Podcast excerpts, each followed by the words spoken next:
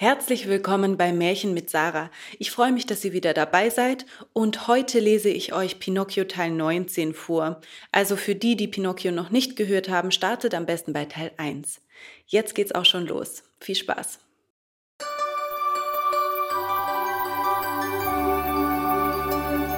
Sechsunddreißigstes Stück. Der große Hai.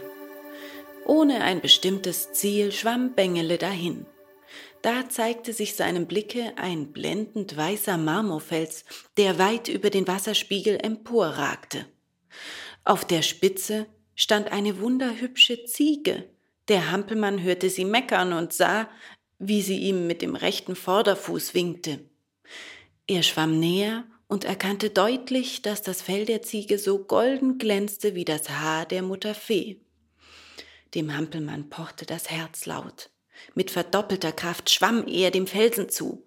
Schon war er nahe am Ziel, da erblickte er von der Seite den Kopf eines riesigen Tieres. Dreireich blinkten die Zähne aus dem weit aufgerissenen Maule. Den mutigsten hätte die Angst erfasst. Kennt ihr dieses Ungeheuer? Das war der große Hai, von dem ihr schon gehört habt. Bengele entsetzte sich in der tiefsten Seele. Näher und näher kam der grausige Rachen und gähnte ihm entgegen wie ein todbringender Abgrund. Schnell, schnell, Bengele, meckerte die Ziege auf dem Felsen. Der Hampelmann strampelte mit Händen und Füßen. Rasch, Bengele, das Untier kommt rasch oder du bist verloren. Bengele schwamm so schnell er konnte, wie ein Pfeil schoss er durchs Wasser. Schon hatte er die Hand am Felsen, die Ziege streckte ihm einen Fuß entgegen, um ihm heraufzuhelfen, da es war zu spät. Das Ungetüm hatte ihn erschnappt. Es zog den Atem ein, und der arme Bengele zappelte mit dem Wasser in den Rachen des großen Hais. Das ging so rasch, wie man ein rohes Ei austrinkt. Bengele rutschte mit solcher Geschwindigkeit durch den Schlund des Ungeheuers, dass er wie ein Sack in eine Ecke des Magens fiel. Ohnmächtig lag er über eine Viertelstunde da. Als der Hampelmann wieder zu sich kam, begriff er lange nicht, wo er war. Um ihn herum lagerte eine Dunkelheit, so undurchdringlich wie in einem Tintenfass. Nebenan ließ sich ein gleichmäßiges Brausen hören. Es dröhnte wie ein ferner Wasserfall. Nach einiger Zeit erfasste Bengele die Ursache des Getöses. Der große Hai litt an Atemnot. Sein Schnaufen brauste wie ein Wintersturm in den gewaltigen Kiemen. Bengele war kein Hasenfuß, aber je mehr er darüber nachdachte, dass er im Bauche des Seeungeheuers lebendig begraben sei, desto banger wurde ihm ums Herz. Oh, ich Unglückseliger, jammerte er, nun ist alles verloren, hier kann niemand mehr helfen, niemand.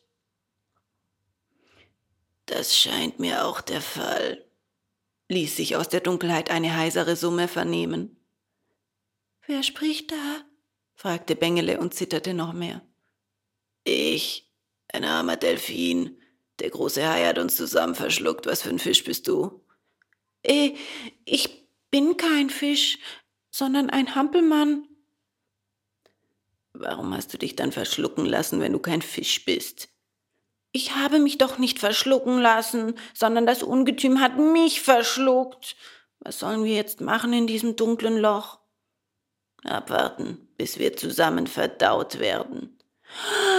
Aber ich will nicht verdaut werden, heulte Bengele. Ich habe auch kein besonderes Verlangen danach, meinte der Delfin. Aber ich ergebe mich in alles. Ich bin ein Delfin, im Wasser werde ich geboren und, wenn es sein muss, will ich auch im Wasser sterben. Was ist schlimmer für mich, vom großen Hai im blauen Meer verdaut zu werden oder dass mich die tückischen Menschen fangen und auf der Erde verzehren? Dumme Redensarten, versetzte Bengele dem weisen Fische. Das ist nun mal meine Auffassung, sagte dieser gelassen, und eine Weltanschauung sollte man immerhin respektieren. Bengele dachte an andere Dinge und sprach Überhaupt will ich da wieder hinauskommen. Ich werde fliehen. Fliehe nur, wenn du kannst. Ist dieser große Hai sehr groß? Hm, ohne Schwanz misst er ein Kilometer. Nun mache dir ein Bild. Bengele glaubte auf einmal von weitem ein Licht zu sehen. Was mag das dort für ein Licht sein? fragte er den Delfin. Wohl auch ein armer Verschluckter, der mit uns aufs Verdautwerden wartet. Ich werde ihn aufsuchen. Vielleicht ist es ein alter, kluger Fisch, der sagen kann, wie wir uns am besten davon machen. Ja, geh, liebes Hampelchen, Gott schütze dich auf dem Wege. Adieu, Delfin. Adieu, Hampelchen, viel Glück. Wo treffen wir uns wieder? Das weiß der Himmel. Es ist besser, gar nicht darüber nachzudenken.